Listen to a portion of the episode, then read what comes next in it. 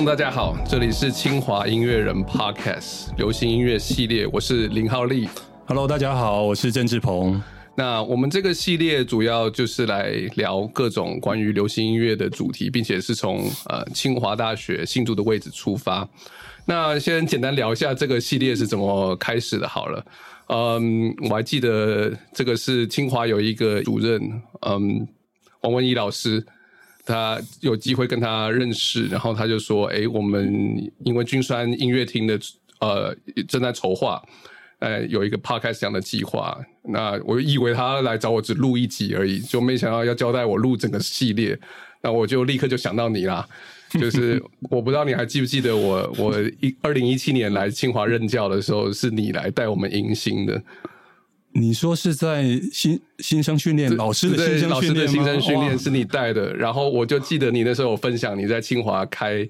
摇滚乐语社会，那时候我就想我来对地方了。对，嗯，所以嗯，我们我我们就被赋我就被赋予这个责任来主持这个系列。那我们我我我们先各自简单介绍一下自己以及跟流行音乐的关联好了。嗯，我自己在大学的时候，两千年在念台大人类学系，然后跟那时候一位学长创了台湾的第一个大学的嘻哈音乐的社团——台大嘻哈文化研究社。那从此之后就开始玩嘻哈音乐。嗯，那当然后来后来就是进入人类学的研究的领域里面，开始做不同的题目了。其实我是做太平洋斐济群岛的生态保育的研究。嗯，不过嘻嘻哈音乐一直是在我的心中最软的一块嘛，不是，就是一直有在关注，并且有在参与。那后来来到这边，也也是在大学部，因为因缘际会，当然一开始也是受了你的启发，我也开了嘻哈学这门课，所以这个大概就是主要我跟流行音乐的关系。不知道郑郑老师你呢？呃，OK，呃，说启发真的不敢当，嗯我就听了觉得非常的惶恐，这样子开始有点流汗的感觉。那我我我自己呃，因为我的背景是社会学嘛，我现在是主聘是通识中心，然后合聘是社会所。那呃，我自己的研究专长其实跟音乐的关联性也也也不大。我自己是呃做经济社会学跟发展社会学的研究。那我目前其实做的是有关于台湾就是口罩工具机国家队的研究，所以所以跟音乐有一段距离嗯，跟跟我觉得跟浩利其实非常非常的相近。那我跟音乐的关联性，其实因为我我自己不是一个音乐创作者，不像是浩利是一个音乐创作者，我也不是一个音乐工作者，我比较是从一个乐迷的角度，就是我以前从从国中时期就非常非常喜欢听流行音乐，直到现在。那也听了，如果算起来，大概有三十几年左右的时间，并从国中嘛，那嗯不小心已经步入了年龄。对 我今年也刚好满五十岁。对，对对对，所以我觉得三十几年的听音乐下来的过程当中来讲的话，我觉得它除了是呃对我，比如说可能个人的一些生命历程有一些影响之外，我觉得重点是因为社会学这门学科，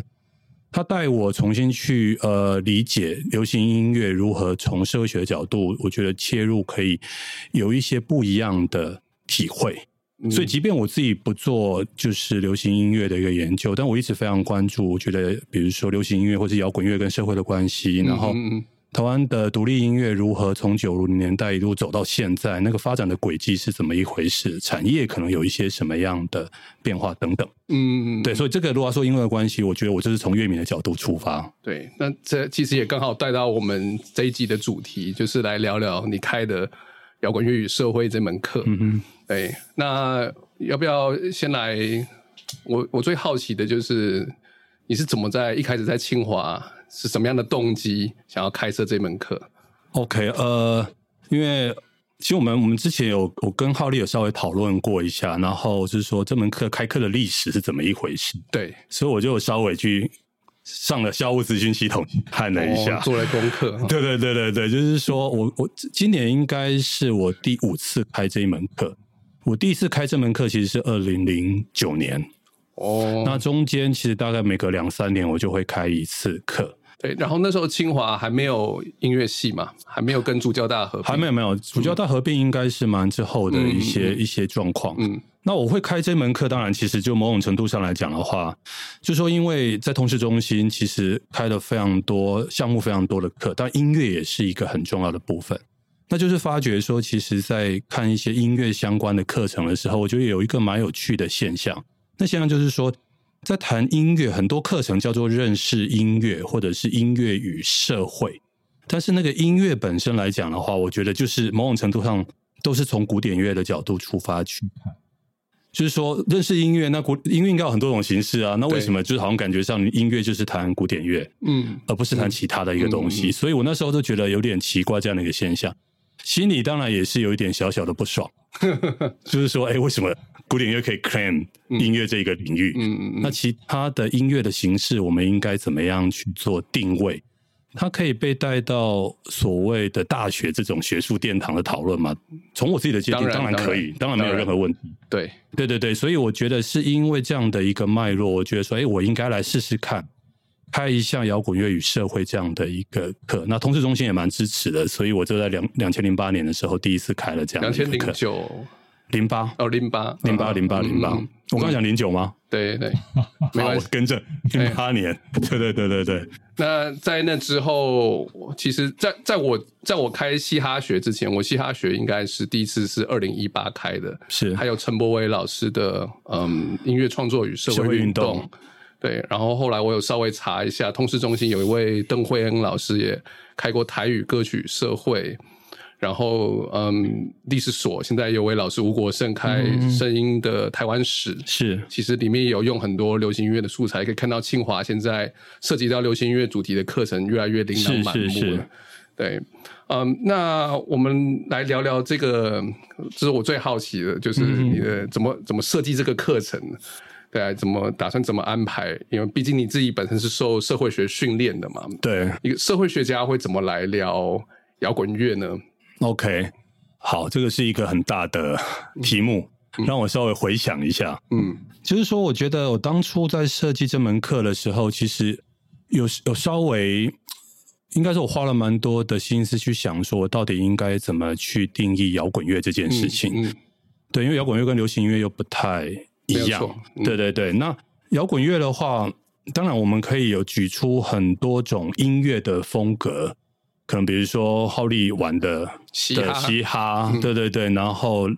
蓝调啊，然后放克啊，电子乐啊，嗯嗯嗯，对对对，然后灵魂乐啊，民谣啊，然后前卫啊等等这些东西啊，现代音乐啊，现代主义音乐等等，这些我觉得都都是都是音乐的一种。形式，嗯，所以我我那时候在想说，我在界定摇滚乐的时候，我比较从另外一个角度出发，就是说我并没有从乐风的的的的所谓的形式这种东西去做区分，说什么东西比较接受接近摇滚乐，比如说重金属，嗯，它就比较接受，因为它声音很大，所以很多人觉得它接近摇滚乐，对，但民谣只有一把吉他。顶多再加个脖子，再挂个口琴，嗯，这种很很单纯的音乐形式，我们可不可以称呼它是一种摇滚乐？啊，Bob Dylan 当然当然摇滚了，但因为现在他已经已经桂冠加身嘛，诺贝尔文学奖的的得主，应该没有人敢说他的音乐不是摇滚乐。对对对，所以所以我那时候在想说，我就不想要从音乐形式出发，我比较从所谓的。摇滚乐作为一种音乐的内涵这件事情来讲的话，嗯嗯，就是说某种程度上来讲的话，我觉得它传递了什么样的讯息，然后这样的一个音乐音透过音乐传递的讯息，可以跟我觉得当代的年轻人，我觉得产生共鸣，然后进而成为是那个时代年轻人，我觉得很重要的一种声音的的。我觉得不应该说配乐，就是它是一个代表性的，能够你听到那个音乐，你就知道那个时代的年轻人可能在想些什么，比如说发生了什么事情。对对，比如说六零年代，我们知道有很重要的呃前半期是民谣嘛，Bob Dylan 那时候的民谣，比如说《Blowing the Wind》，对对对对，或者是他从民谣转向民谣摇滚，像《Like a Rolling Stone》这样的一些歌曲。然后六零年代后。中期之后，其实就是进入到一个所谓迷幻摇滚的一个时代。嗯，对，大家会去吃 LSD，然后创作，然后大家听的过程当中来讲的话，好像狭义的迷幻乐就好像我要吃的那个药，我听完之后才那个感觉。但是广义的某种程度上，音乐也可以塑造出迷幻的一个状况。你可以透过乐器的表达，透过录音室的技巧，比如 Peter 是很透过录音室的技巧去录了那个比伯军草芳心俱乐部这张一九六七年划时代的一个一个作品。所以，我我就是从这种我觉得音乐跟年轻人之间的一个关系，去拉出整个摇滚乐的一个轴线。当然，我对音乐还是有个一定的设定，比如我觉得音乐必须要是非常 unique，嗯嗯，就它有它的一个独特性的一个存在，而且它会蛮积极的想要去跟它这个外在的社会去进行对话。所以，如如果我的课就看他，如果大家看我的课纲，就会看到说，其实。但里面什么样的音乐类型都有都有包含着，嗯嗯嗯，对。但是会嘻哈音乐也有，当然当然有谈吗？嘻哈，嗯，比如说在我的课刚好浩利提到嘻哈，我就会把它绑在跟比如说从从六零年代的灵魂乐，嗯，开始谈起，然后七零年代可能谈到整个放，对对，然后一路往下往下走。我觉得这个都是所谓我们在社会学里面关注，比如说族群这个这个很重要的概念。那我觉得族群跟音乐之间的关系其实也非常非常的密切。对，那我觉得你可以看到这一些，很多时候都是黑人这个族群所创造出来的一个音乐，所以我就会从族群的角度切入去谈，比如说嘻哈这件事，或者是节奏蓝调、灵魂、funk 这件事情。对，摇滚的前身其实就是节奏蓝调嘛。对对对啊，对对啊，对。嗯，我突然发现一件事情，就是社会学家好像对摇滚，就是跟人类学家相比，对摇滚比较兴趣。不知道是不是因为你刚刚讲的，可能反映了阶级啦，或者是嗯，比如说有一个非常重要的著作《摇滚乐社会学》，Simon 他他自己本身就是社会学家嘛，是是是。然后他我记得里面其实他讲到很多，就是劳工、劳动，对年轻人世代，呃，这样子的背景跟。跟摇滚乐的关系，然后我稍微查一下人类学跟摇滚，呃，当然也有谈啦，可是感觉那关系就没有那么紧密，好像仿佛社会学家在摇滚乐可以嗅到一丝 这种你们平常已经在关注的东西。但是我这个就蛮好奇，因为浩利提的这个东西，我就会想说，为什么人类学跟跟跟跟摇滚音乐或者跟音乐的关系是没有像社会学那么样的密切？嗯，作为一个人类学家会怎么看待这个东西？请我反客，让我反客为主来问一下主持人怎么想这个问题。嗯，我我我在想，因为人类学的研究当然很重视的就是呃田野调查嘛，当然社会学家也会做。嗯，可我所以当人类学可能要谈摇滚乐的时候，他们会想，我可能必须要呃进入那个场景里面，长期蹲点。然后了解一个地方的可能听摇滚乐的社群是怎么理解这个这个音乐的，所以嗯，我觉得会比较需要花这段时间来来了解。那毕竟摇滚乐最辉煌的这段时间，六零七零年代。呃，而且特别又是在现代工业社会里面发生的，在那个当时，人类学作为一个学科，他们还是对所谓的非西方的社会是比较关心的。是，所以我当然现在还是有人类学家在谈这个主题啦。嗯，最近出了一本书，嗯，叫做一位考古学家写的，啊，台湾翻译叫做呃厂坟之呃厂坟之地。嗯，他是做呃美墨边境的移民的研究。那这位考古学家 Jason De Leon，其实在大学的时候，他在华盛顿大学任教的时候就开摇滚乐人类学。OK，对，所以其实也是关注了。可是，不过他的课程介绍里面就有提到，就是说。呃，听摇滚其实就可以知道马克思在谈什么，对啊，就是因为那种劳劳工阶级，或是一些他们对被被呃剥削压迫的一些宣泄，嗯，或者这一直以来都是社会学家一直在讨论关心的东西嘛。那 OK，我相信人类学家当然也非常非常的关心的，嗯。不过刚才听浩利这样讲，就觉得好像可能我们社会学比较不学无术。所谓不学无术，指的就是说社会学是一个分析。这个世界的方式嘛，所以我们前面常常会冠上一个形容词啊，嗯，政治社会学啊，经济社会学啊，文化社会学啊，性别社会学啊，所以冠上一个音乐社会学，好像我不觉得奇怪。我不知道这可能是大家在一般约定成熟的一个想法，但是社会学其实就是某种程度上来讲，因为呃，我们有一些蛮常呃会使用到一些概念，比如我们刚才提到族群嘛，然后刚才好里提到阶级嘛，比如说性对对，或者性别，嗯，性别也是一个我们很常去碰触到的一个状况。就说其实你去看整个摇滚乐的历史，其实越早期的话，其实女性的音乐人玩摇滚的比例没有像男性那么多。嗯，你去看六零六七零年代那些，特别是六零年代很多重要的摇滚乐团，其实。女性的影子有，但是并不多，所以女性在整个摇滚乐历史里面，她要占有一席之地，我会觉得她就需要比别人更加的用力。比如举一个例子，呃，六零年代有一个很重要的乐团叫做 Big Brother and Holding Company，就大哥控股公司，他们有一个女主唱叫做 Janis Joplin，是六零代非常重要的一个女性摇滚乐手。那他要在整个摇滚乐里面能够闯出一番名堂，或让别人可以认识他。他其实唱摇滚乐，如果各位去有有机会上任何的串流或者是 YouTube 上去听一下，当然更好是买实体唱片了，因为我是实体唱片控这样子。就是说，你去听一下他唱歌，你会发觉他唱歌的 power 那个力道完全不输男性，甚至比男性更加的阳刚。他唱歌，然后握着麦克风，然后。不断的跺脚，就是增强他唱歌的力道，甚至还讲讲过一句话。我不知道我们这个 podcast 可不可以播出那一句话。他曾经他曾经讲过，就是说他觉得他唱歌为什么这么样的慷慨，不是慷慨激昂，非常这么样的激动，这么样的兴奋。其实某种程度，他觉得他唱歌的时候，他是跟台下所有的男性在做爱。嗯嗯嗯，这个是他很重要的一个唱歌的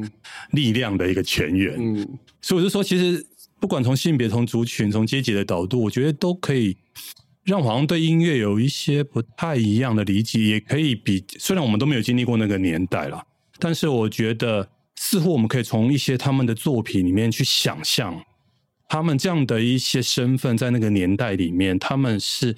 怎么样能够突破一些困境？嗯，甚至可以改变，可能比如说原原原原本摇滚原呃原本摇滚乐里面非常非常以男性为主这样的一个一个一一个一个现象，这样子。嗯，我我突然又想到另外一个可能可以解释人类学相较社会学比较没有那么关心摇滚乐或是流行音乐的原因，嗯哼，就是因为呃摇滚乐的听众群体是非常庞大的，是那这个就是社会学比较善于处理的规模，像呃 Simon First 的摇滚乐社会学里面其实用了非常多的量化的资料，对，来进行一些探讨，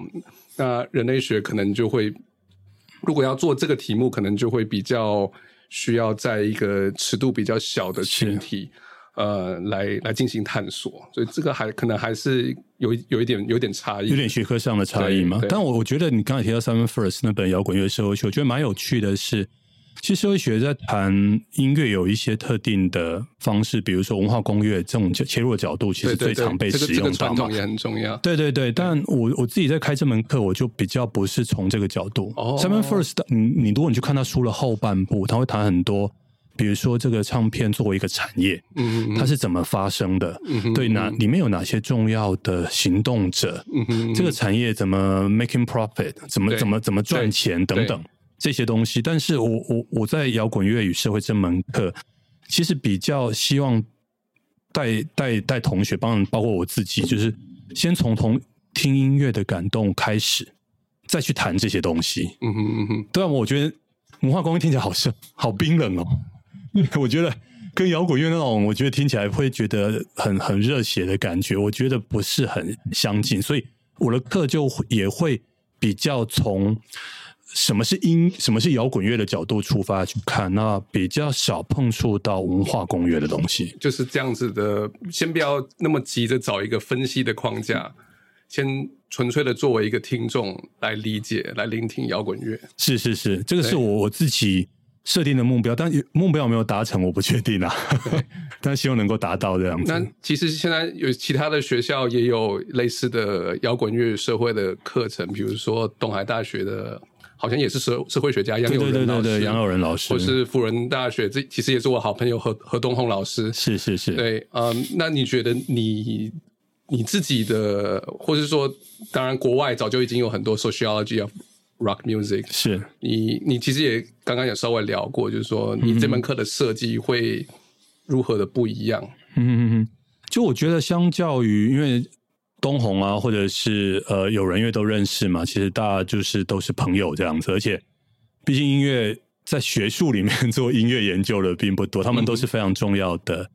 前辈，虽然我年纪有可能比有人还大，我叫他前辈，他可能会打我或干嘛。但是我呃，我我觉得有一些不太一样的地方。我自己看了一下课纲，如果讲的不对，就请东红或者有人就是在指正我们，这样指正我这样子。就我看了一下那个呃，比如说我们先以东海就是杨永仁老师的课纲，我觉得他的他的课纲设计。就他那呃，我看到二零一三年的那课纲，我会觉得其实跟我们学校的陈柏伟老师，嗯，他开的嗯，他课名是陈柏伟老师课名是什么？音乐创作，音乐创作社会运动，我觉得有有异曲同工之妙。他们都是谈音乐如何镶嵌在社会运动的这个脉络出发去去看。对，我觉得杨永仁老师跟陈柏伟老师都会比较从这个角度出发。那东红的话，我觉得东红老师他他比较从一个。摇滚乐的声音如何被再现的角度，然后这个再现当然经过很多的中介者嘛，这中介者会有什么样的一些诠释，会让这个音乐经过这些诠释之后，再到听众的耳朵的这一个过程里面，所以我觉得其实大家的设定都不一样。那这设定不一样，当然我觉得还会牵涉到说你开课的单位是什么。对，像他们可能都是比如说在所谓的专业系所，虽然我并不认为通识不是专业系所了，但是。通识的话就会比较像我的设计，就会，因为他的学生的 background 非常非常的多，是，所以怎么样？我觉得能够让同学理解音乐的历史脉络，甚至我觉得进一步能够喜欢上音乐，把音乐当做好朋友这件事情，其实是我开这门课蛮重要的一个目标。嗯哼，那我记得我在开开设嘻哈学的时候，立刻就面对一个需要花一些脑筋来规划的事情，就是。这个题目当然非常吸引人，我相信很多同学看到摇滚乐社会就非常。嘻哈学现在比较酷，真的，真的，真的，真的。这个 我在开摇滚乐社会的时候，我都讲到嘻哈学，我都说，哎，我们学校有一些老师在开其他的课，比如说林浩利老师的嘻哈学，他说，哇，林老师嘻哈学，天哪，这个我一定要去修，然后就马上推掉我的课，然后就到，所以我都拜托浩利不要跟我开在同一个时间。没有没有，不过其实其实这就是这个很多人会受到这个课名的吸引，可是你当然一方面也是希望能够。传授一些一一套一套知识，帮助他们更进一步的来理解这个主题。那像阅读的文本啊，你会怎么安排，或是作业怎么怎么设计？这些毕竟是课堂上必定要做的事情。OK，呃，这个部分来讲的话，我觉得先就读本来讲好了，因为我刚才提到说，我希望大家能够真的先去接触这个音乐。然后才去开，才去开始讨论说，我觉得音乐可能跟社会之间的一个关系。所以我那时候，我我我记得了，到直到现在都还是如此。我就是开了两，我会先请大家先去读两个跟音乐相听音乐相关的的介绍的读本。比如说，我那时候找了一本，应该是吴正中写的《摇滚音乐白选》。他他他那个本书应该是一九九零年代中期。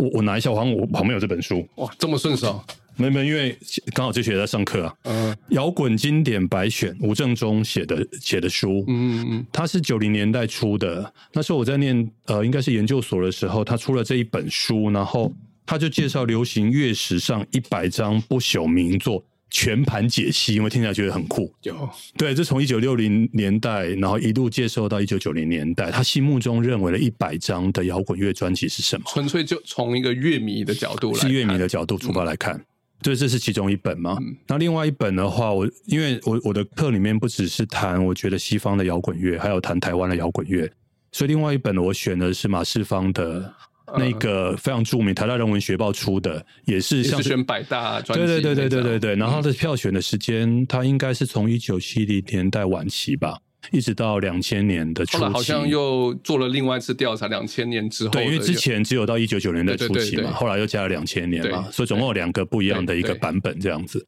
所以我会请大家先去接触这些音乐，我就先去了解，去听听看音乐是怎么一回事。那我觉得拜现代的科技之赐啊。就是说，因为 YouTube 各方面很多人都会把整张的 Fail Album 就直接放到上面去，所以我现在就是会请助教把这些音乐收集起来。所以我在我课纲里面就会写说，除了我们的指定读本之外，还有这些你必须要去聆听的。我我们我可能在比如说音乐评或者在摇滚乐历史上非常重要的这些专辑，请大家先去听。所以这个是一个前期的工作，我觉得会先希望大家去做这个事情。那每一周当然有每一周指定的一些读本，比如说民谣啊，然后刚才提到民谣摇滚啊、重金属啊，然后朋克啊、电子乐啊、嘻哈等等，那我就会去找类似的相关的这一些，我觉得不管是期刊文章啊，或者是书籍，或者是一些乐评乐迷写的东西，我觉得都都很棒。那我可能会稍微做一下过滤。然后我会，因为毕竟是通识课，所以我我是尽量找以中文的读本为主，对。然后我就会请学生，我觉得来去读这些相关的一个文献。那通过这些文献，我觉得就可以在课堂上有一些先听的音乐，然后有了一些文献上的一个阅读当做是基础。那课堂上就可以讨论一些跟那一当周主题相关的一些问题。嗯哼哼，你觉得这方面的资源，中文的资料丰不丰富？我觉得呃，这几年其实好很多。我觉得零八年那时候第一次开的时候，我觉得比较辛苦一些，比较受局限一些。我自己因为都比较零散，我觉得并不是没有，但是它很少成书，或是成所谓的学生的学士论文啊，不是学生硕士论文，对不起，成为是硕士，比如说研究的一个主题。但这几年我觉得好很多。这几年的整个相关的一个文献，我觉得变多，然后也蛮多有心人士。想要去去出相关的这一些音乐书籍，对对对对对对对。哎，你你有用呃，好好像叫做剑桥流行音乐读本读本。那本那本那本其中有一章也在谈嘻哈，对对对。对对对，那本书我觉得还蛮精彩，好像也是何东红，Simon，然后也是 Simon First，对对，然后是何东红他们翻的，对对对，那里面其实因为他找了很多都是英美的社会学家嘛，嗯所以对我们这种可能从社会学进入的去理解音乐，就会觉得很好用，对对对对，那本我觉得还不错，我我自己在课堂上其实也有。也有特别指定阅读使用，嗯，那好，另外一本会指定阅读使用的是台湾出了，我现在有点忘了那个书名。那时候是因为办展，他们出了那一本书《噪音翻土》，对对，《噪音翻土》，何东也是何东红策划的，对对对对，其实对何东红，另外一位更主要的罗罗月泉，对罗月全，他应该是之前是跟做电子音乐相关，如果没记错的话。对。对对，那本书我觉得也是非常非常的重要，它等于去爬梳了整个台湾的音乐历史，而且那个音乐历史是从一个比较 alternative 的角度。对，就它的流行音乐，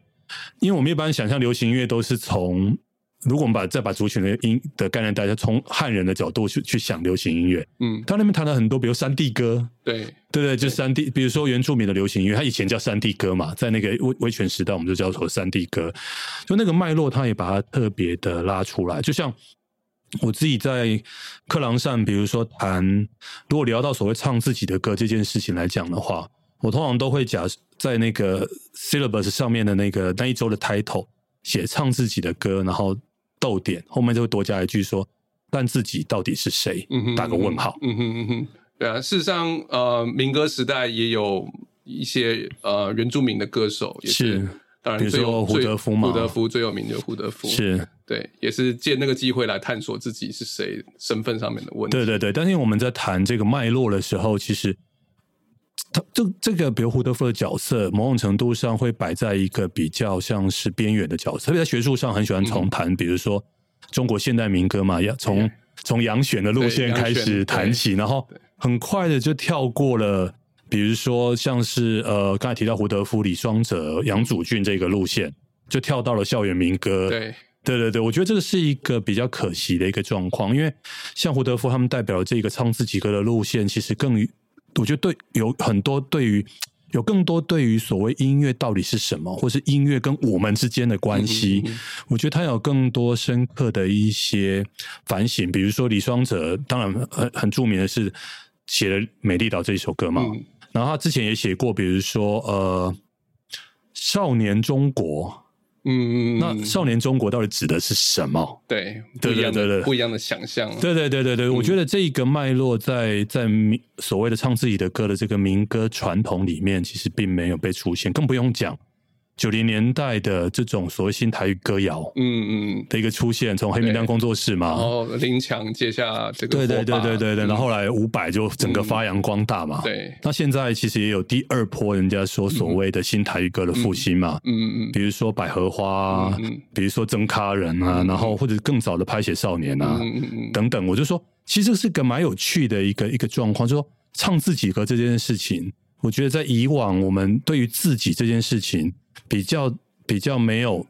比较没有跳脱从我觉得汉人的角色出发去看这件事情，嗯哼，所以在这门课里面，我就摇滚乐社这门课里面，我也会特别碰触到到这一块。所以那个读本，比如说刚才那个噪音翻图那个读本，对我来讲就非常非常的重要，因为这些都他都有碰触到。你你国外跟国内的台湾自己的案例的比例，你大概怎么怎么拿捏呢？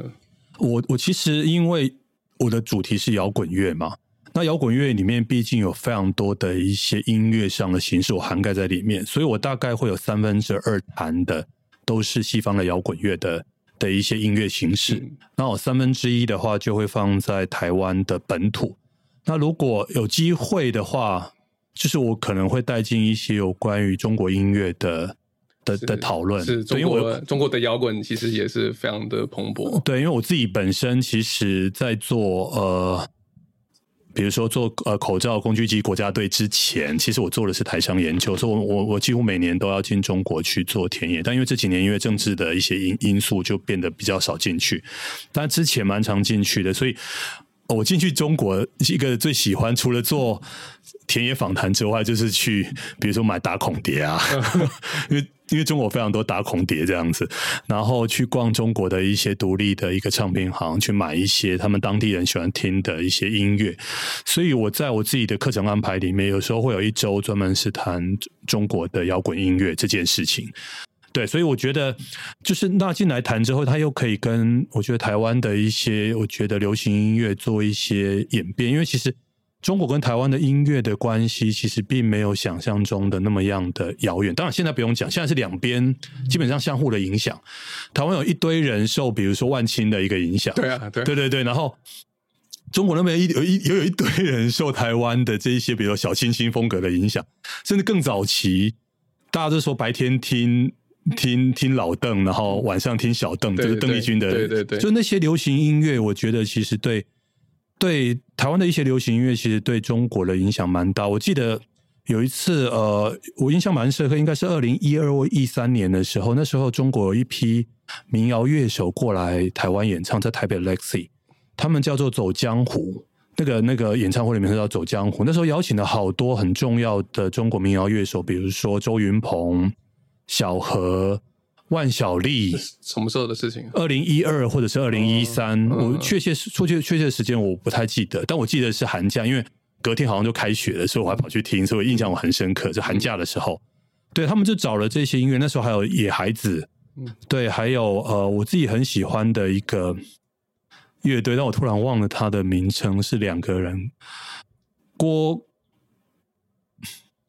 好，我突然忘了，他们真的忘了。他们出过一张出过一张唱片，叫做《白银饭店》。嗯嗯嗯，我突然忘了他们的名称是什么，这样真的是很罪过。好，Anyway，回到这个这个主题上来，我有机会再跟大家补这个东西。就是说，那时候去听的感觉，然后那时候听的，我记得一件印象非常深刻的事情：凤飞飞那个时候刚刚刚刚，因为他其实好像一月多就过世，他隔了好像隔了一阵子才宣布他的死讯。嗯，那我很讶异的是，在那场演唱会上面。他们这一群音乐人，来自于中国的音乐人，就合唱了凤飞飞的歌曲，跟他致敬。对对对，他说凤飞的歌曲那时候其实对他们影响，他们小时候都听这些歌长大的。对，哎，而且凤飞飞其实有很多放克啊，或是很很有很有 grooving 元素的作品。对，嗯。对对对，这个的确是八零年代台湾的音乐其实非常活泼的。对，这个就是我的研究计划。我知道，我知道，我应该找机会好好听你说一下。这应该是我们之后录制的主题嘛？对。那我们就先卖个关子，这样子。我又转成主持人的身份了。对对，那学生的作业呢？你会怎么？学生的作业的话，呃，我我基本上就是，呃，我做了。我我规定有两份的个人作业要做，然后一份的团体作业。那两份的个人作业，第一份的话，我是请同学去听一场现场表演。嗯，然后把他去听现场表演的整个的的状态，我觉得或者状况，或者对这个把这个乐团当然的历史要加进去，写写成一个我觉得个人的一个一个报告，一就是这个这个学期里面，你一定要休课这个学期要去听一份听听一场个人的一个表演。你在你会对乐风有做一些嗯限制吗？呃，你当然绝对不可能有限制啦，可是。好，比如说我的嘻哈学也有开类似的作业，那就有学生会说，或者说，那如果我去看，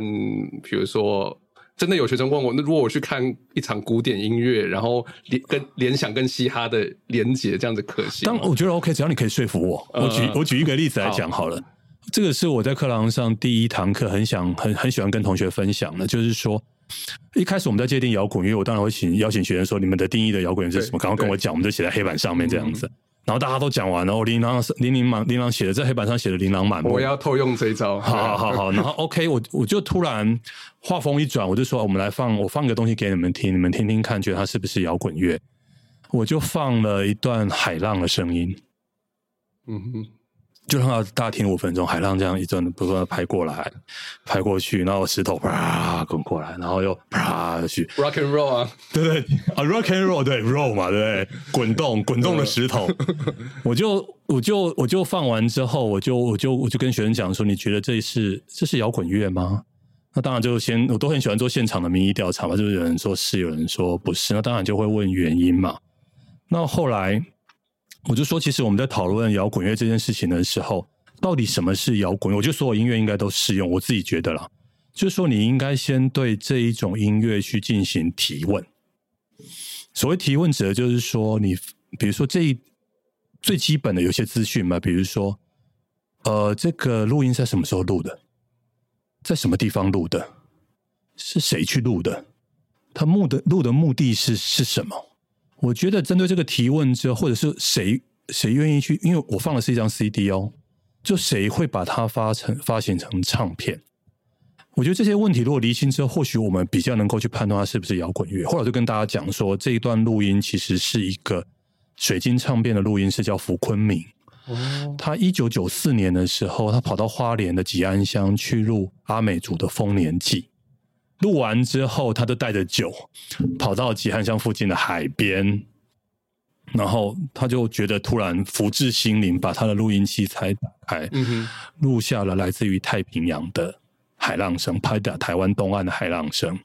他就录下来了。然后九七年的时候，水晶唱片正式发行了这一张专辑，它专辑的名称叫做《浪来了》，主标题，副标题叫做《请听台湾的声音》。嗯，我觉得有这些。脉络加进去之后，我请学生再去听一遍，那感觉就完全不同。因为九零年代其实是台湾整个本土化的浪潮方兴未艾的时候。对，那做这种声音上的采集，然后甚至你采集的，因为我们知道，就是这种声音上的采集，又又涉及到台湾东岸，因为我们都说戏称台湾有一个护国神山嘛，就是台湾有就中央山脉嘛，因为台风的关系，所以。台风都不会侵扯到，比如说西边，所以西边而称为是护国神山。但对于住在东岸的原住民，他们会觉得这是一个非常糟糕的说法。嗯，护国神山只保护西部的人，不保护东部人，这是怎么一回事？对，所以东岸那个时候，其实九零年代一直是做音乐声音采集很重要的一个田野地。我会把这些脉络，我觉得希望带进来给学生们，大家一起可以去讨论这个东西，去思考说到底什么是摇滚乐。那个摇滚乐的精神，如果被彰显出来的时候，是不是很多的声响，我们都可以说它是摇滚乐？嗯，包含我觉得刚才我觉得浩利提那个问题，我觉得还蛮好的嘛。就是说，如果学来问说古典音乐到底可不可以跟嘻哈结合？Of course，可以。但是你要说服我，对啊，你要你要你要你自己要对他进行提问。你怎么回答？当然，就对我们来讲的话，就是一个我们判断很重要的一个标准嘛。嗯嗯。所以这是第一份作业了。对，那第二份作业我设计是，我就是请学生的话去选一首或者是一张专辑，能够代表他们这个时代的时代精神的这样的一个状况。嗯，就是说，不管是中文歌或者是西洋歌曲，但很有趣，就是我调查了三次嘛，那三次基本上都是以中文歌曲为为为居多。这样我觉得这样也无妨，因为很多做文本分析的时候，这个就非常非常的方便，甚至胜于胜于台语歌。当然都 OK 啊，嗯，就是你学中文哦，对了，中文歌曲对不对？我修正一下，就是我们应该怎么讲？华语歌曲，华语歌曲，华语歌曲包含台语吗？没有啊，没有啊，没有包含啊。我说台湾自己本土的创作，所以这个可以先岔开一下。我很好奇，就是说，那我们应该怎么称呼这一种把原住民的语言，或者是人类学家有没有什么建议或干嘛？就是说，把这些台语各方面的东西，我觉得都纳各地的方言都纳进来的一种称呼的方式，因为这个其实蛮困扰我的。就是说，我们怎么？因为我学生当然问我这个东西，我说台语，他说当然可以啊，怎么不可以？这个更更好啊。好的，我讲更好，已经凸显我的意识形态或干嘛？但我我一直指的就是说，当然很好，但是在文字的书写上来讲的话，有什么样可以去用的？是啊，然后其实这还牵涉到另外一件事情，就是现在越来越多用混杂多语的方式来进行的创作。嗯，对啊。然后也有人会说，何必用语言来进行区分？对对对，所以但是我们在文字的使用上有这样的一个说法嘛？好像。很难找到一个东西去涵盖，应该没有办法吧，对不对？即便华语指的也是以以中文嘛，以以以以以 Mandarin 为主的一个文文学批评理论里面有一个叫华语语系的理论，是嗯，这个不是听起来那个样子，它其实指的很多在地把在地的对语言的操弄也包含纳进来的。多元的创作的形式，OK，我我我有听过有人试图用华语语系的框架来谈多语的策略的的使的使用就对了，嗯，OK，就是我觉得或许他可能在等待后来可能更多的一个定义可以可以去梳理出来这样子，对，但这目前至少目前我自己是一直一直找不到合适的东西。说当然台语 OK 啊，你写你写原住民音乐当然也没有任何问题啊，因为每个人的族群背景各方面其实都完全不同嘛。那就是这个作业，我会请他们去写嘛，这是第二个。那就是我觉得蛮有趣的，就是说这个作业的调查结果，或许可以跟大家稍微聊一下。就是我自己都会去做做一些统计，这样子，就是他，比如大家到底会选什么样的乐队或音乐人，当做是他们最主要的一个一个，比如说代可以代表他们时代精神的的这样的一个歌曲，这样子。然后我也因为这个东西，我好像也我也做了一些工，我稍微去看了一下。我做的一些调查，我把它自己印出来，这样子，我觉得跟我们分享一下。对对对，我觉得可以做一下比较。这因为我呃上一次开课是二零一八年，在上上次是二零一六年，所以这是一六年跟一八年的课的调查的一个结果。那很有趣的，修课人数大概都是六十几位的这样的一个一个一个状况。那有有几几点，我觉得可以稍微聊一下。比如说，呃，就就听音乐这件事情来讲的话，我觉得，即便是短短两年之内，我觉得那个分众的状况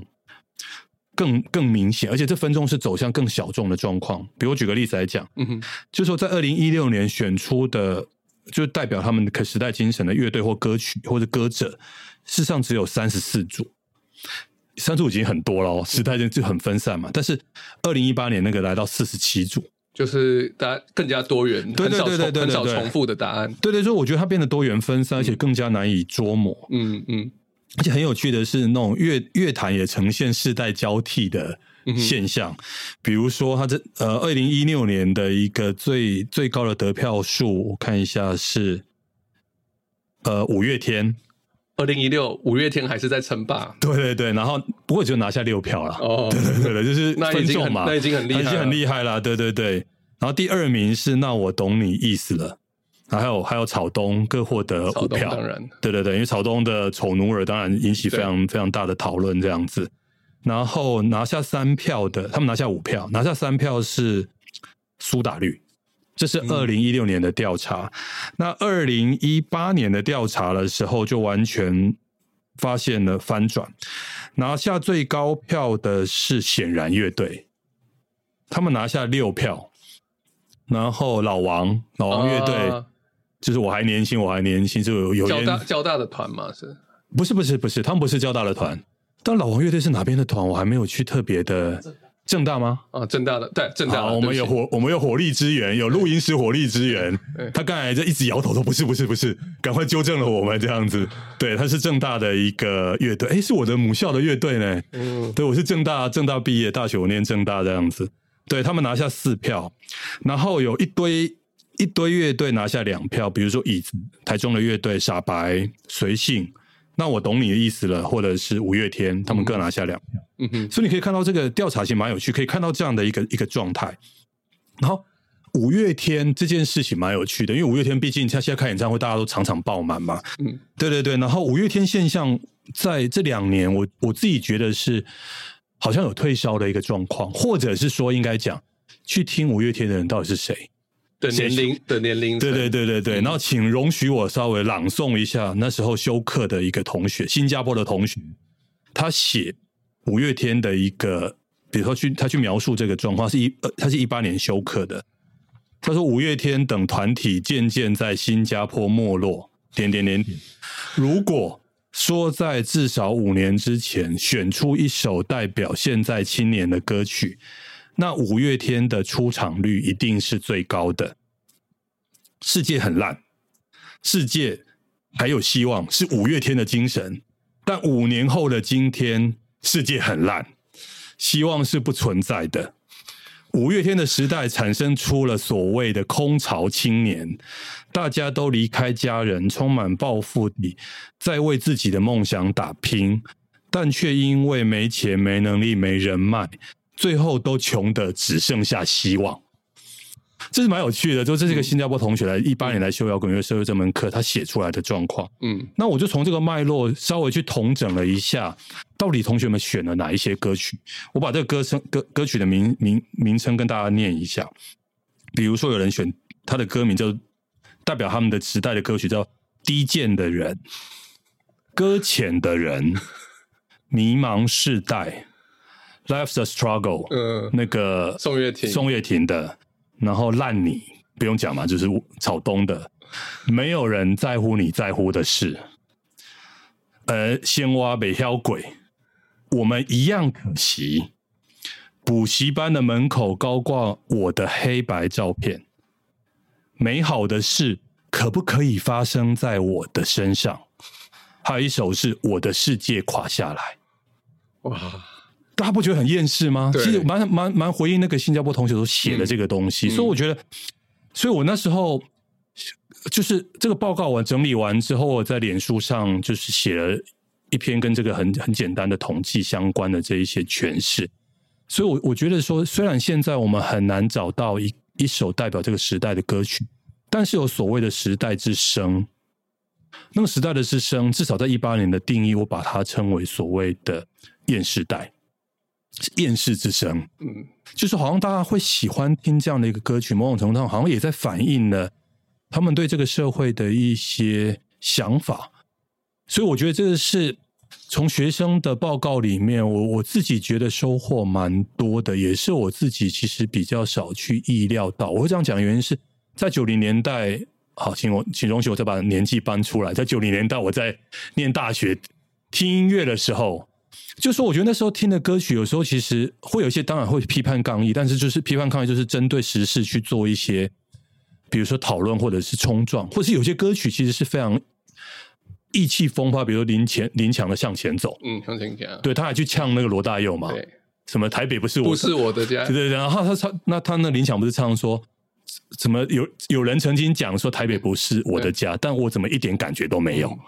林强是一个从中南部上去、从台中上去的小孩嘛？嗯，对，所以我觉得就是那个时候，我觉得的时代之声似乎都会觉得社会是往往上走的一个状况。但是我觉得二零一零年这个时代，怎么好像很多的年轻人，就是他们对于社会的理解是往有点往下的一个一个状态。但我希望这几年可能又有改变，因为我今年还会设计这个东西，我不知道。但是我觉得在一八跟一六年的调查，我觉得它呈现了这样的一个。差异，我觉得是个我个人来讲，觉得是蛮蛮值得大家，我觉得可以一起去想一想的一个状况。怎么？你确定经过了疫情？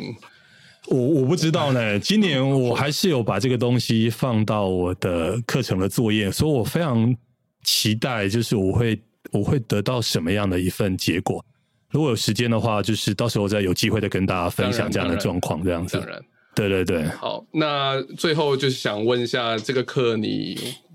这个学期有在开嘛？是，呃，包括你针对这个主题，在教学上面，甚至未来的研究上面，你会有什么样的规划吗？OK，呃，我觉得这门课应该这样讲，我稍微做了一点点的一个转型啊。所谓转型，指的是原本它是开在一个通识选修课，但是我这学期开到了我们通识中心的第三向度课。的里面去，就是他他的课程名称从摇滚乐与社会变成艺术经典摇滚乐。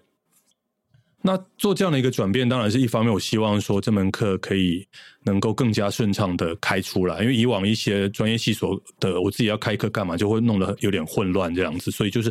我也不能很很稳定的开这门课。那如果一旦它变成是经典课程，它就可以持续开下去。那做了变。他做这样的一个转变，比如克敏变成是艺术经典摇滚乐，其实我我我会花更多的一个时间，其实是课程的设计类似，但是更多去谈音乐的内涵到底是怎么一回事。我反而是反击到从音乐的内涵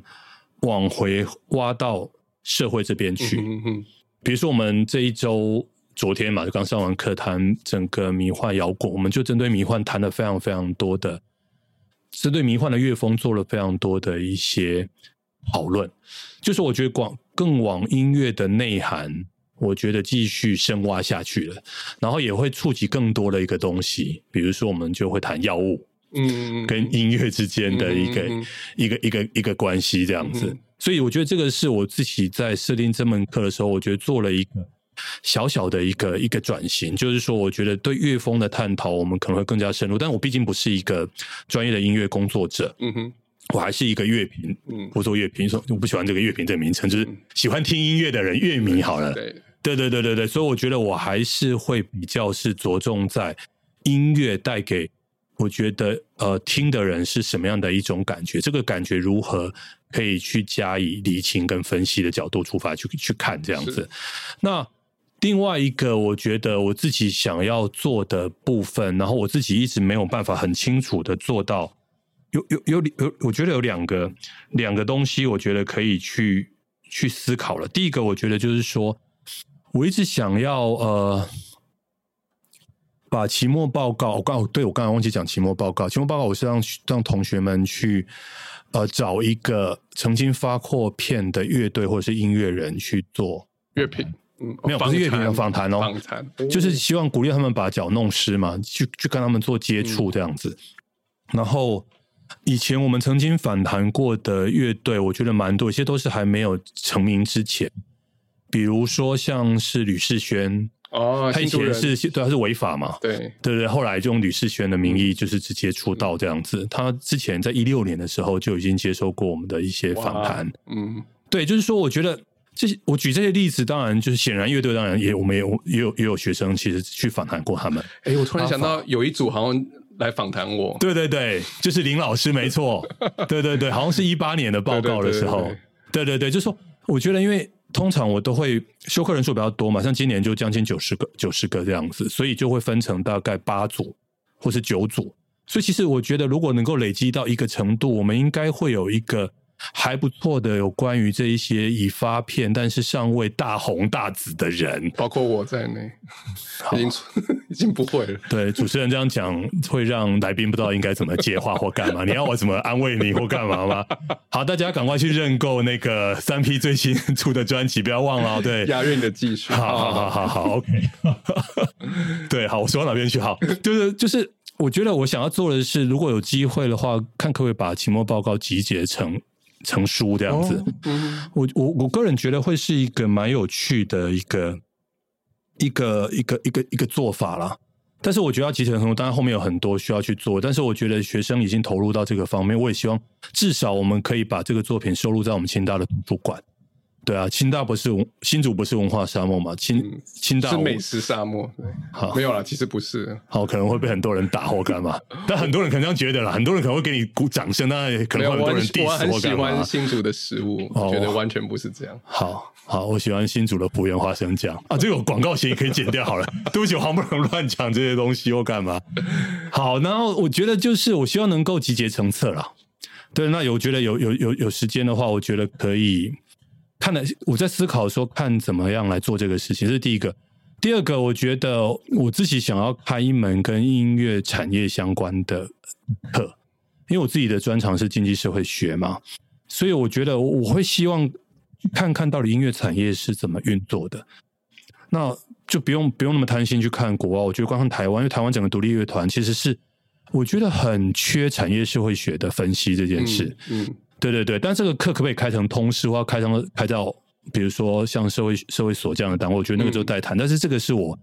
我自己会有兴趣想要做的事情，嗯听起来非常有趣哦。好，谢谢。对，大家记得去买三 P 的新专辑，对，押韵的继续。因为你刚刚讲的产业的，就是我知道你现在指导一个研究生，也在做类似的题目嘛。是我们这边产业运作的一个很有意思的方式，就是跟政府申请补助啊，包括我们自己也是拿文化部。OK，三 P 有去申请的，对，我们也拿到了，有有写完结论报告了，期末报告交了。好，OK，辛苦了，辛苦了。对对对，这这边这个几乎是现在台湾的独立音乐人，或是玩饶舌歌手、玩嘻哈的。都会要会的技能，是是写申请书，对啊，我觉得这是台湾非常有意思的一个。但你知道这个技能可以外包吗？据据那个我的学生的调查的结果，我知道，我知道。对，其实我现在我也可以，我也可以，我可能也可以接这这方面的案子。其实这也是我心目中就是可以在空中呼吁这个事情。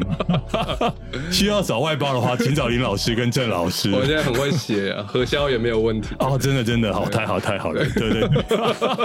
好，胡言乱语，对，可以继续下去嘛，对不对？嗯。不过我我真的收获很多，包括也有得到很多启发，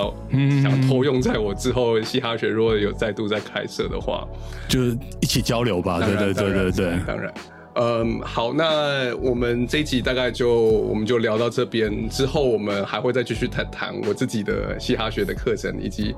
呃，我们刚刚提到的一些，比如说陈博伟、陈博伟老师的课，是是是，我们也会找他来我们的节目上来聊一下。好，好，没问题。那以上就是清华音乐人 Podcast，嗯，我们下次再会。OK，好，大家拜拜，拜拜。